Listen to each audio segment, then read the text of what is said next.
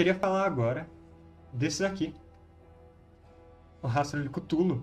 Rastro de Cthulhu, RPG muito popular de investigação, também é da Retropunk. Ele é um jogo Lovecraftiano, feito à imagem e semelhança do chamado de Cthulhu, mas ele usa um sistema próprio, chamado Gumshoe.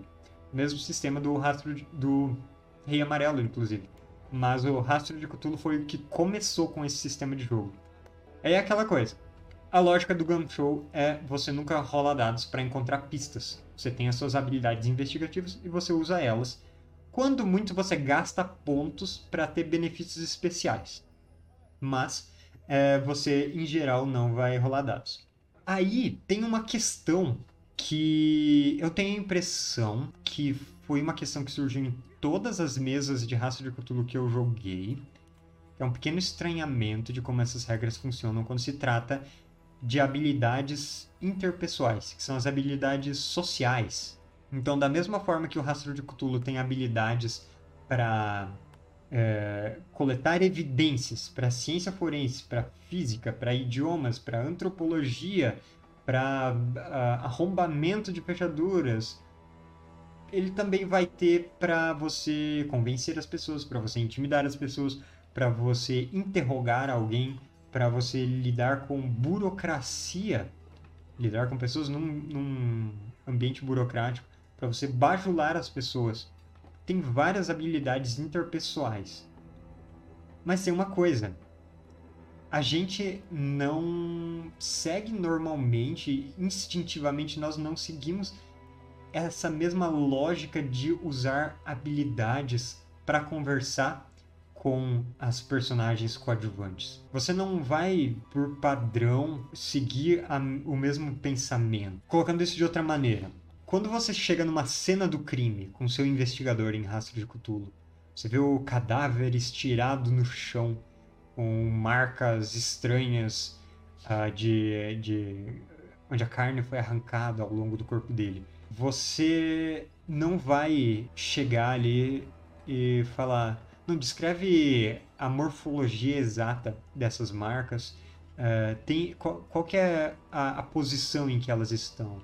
elas seguem a grandes artérias, elas uh, são marcas de aprisionamento, a pessoa lutou contra essas marcas, eu consigo ver se está arroxeado em torno das marcas para mostrar uma grande pressão. Você não vai, sabe, descrever o processo forense investigativo mesmo. A gente também não espera que, ah, sei lá, você está entreouvindo a conversa dos cultistas estrangeiros em um idioma que você não conhece você não fala, ô narrador, fala aí o que eles estão falando, faz o sotaque aí que eles estão usando para eu ver se eu reconheço. Ah, não, isso daqui, essa gramática, isso daqui me parece, me parece uh, da, da Boemia, uh, uh, daquela região lá da Alemanha, sabe? Então é, é, eles, eles são de lá. A, gente não faz isso.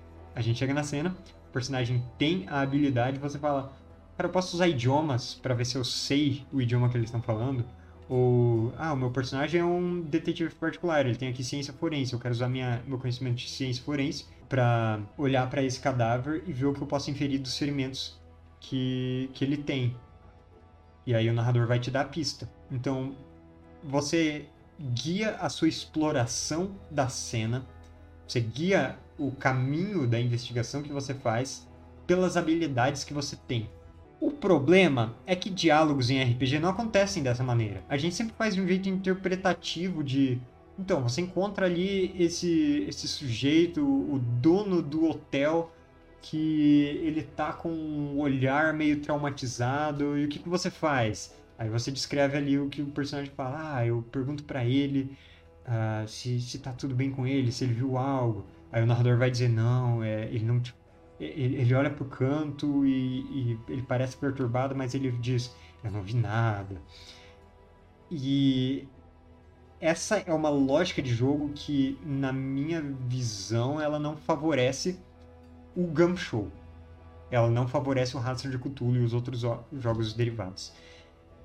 Porque meio que você está seguindo com o diálogo de uma maneira mais, mais livre e isso vai te levar a improvisar coisas e a falar coisas que às vezes não correspondem às habilidades que você tem.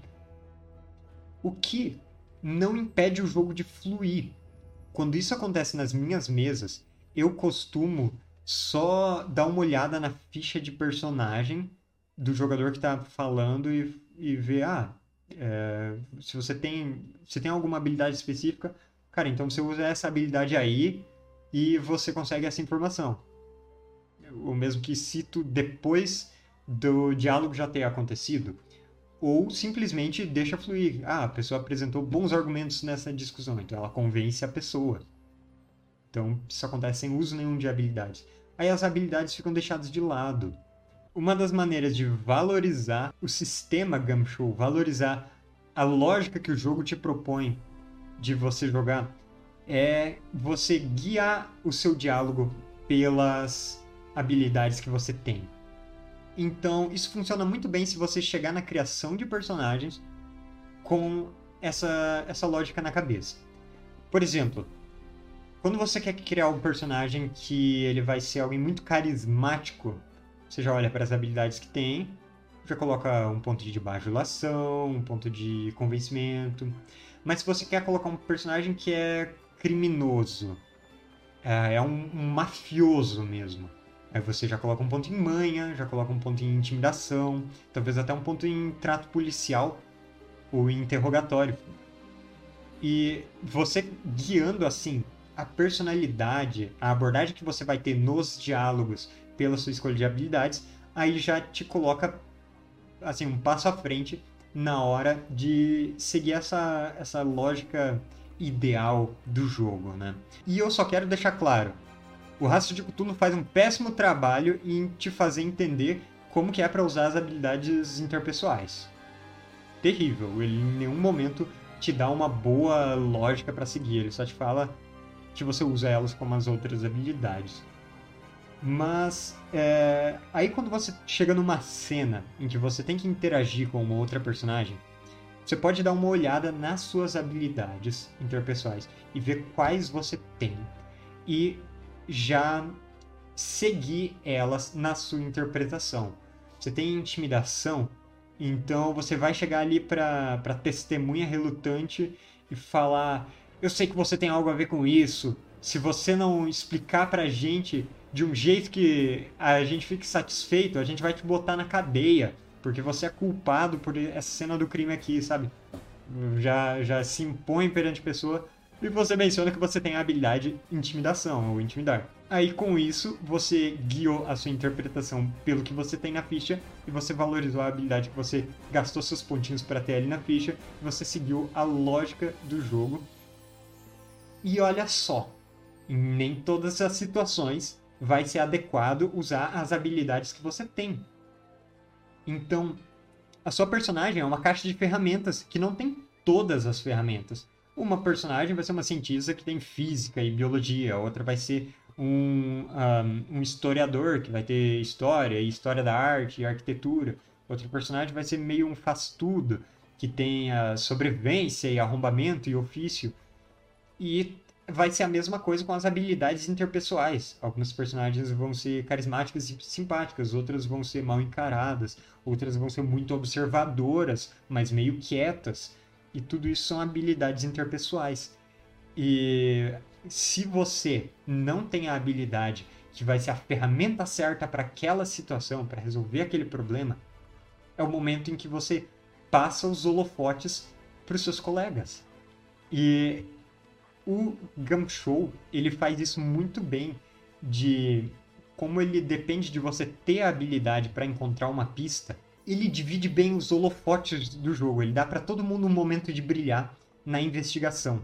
Não vai ser só a pessoa que faz mais perguntas que vai ter as informações.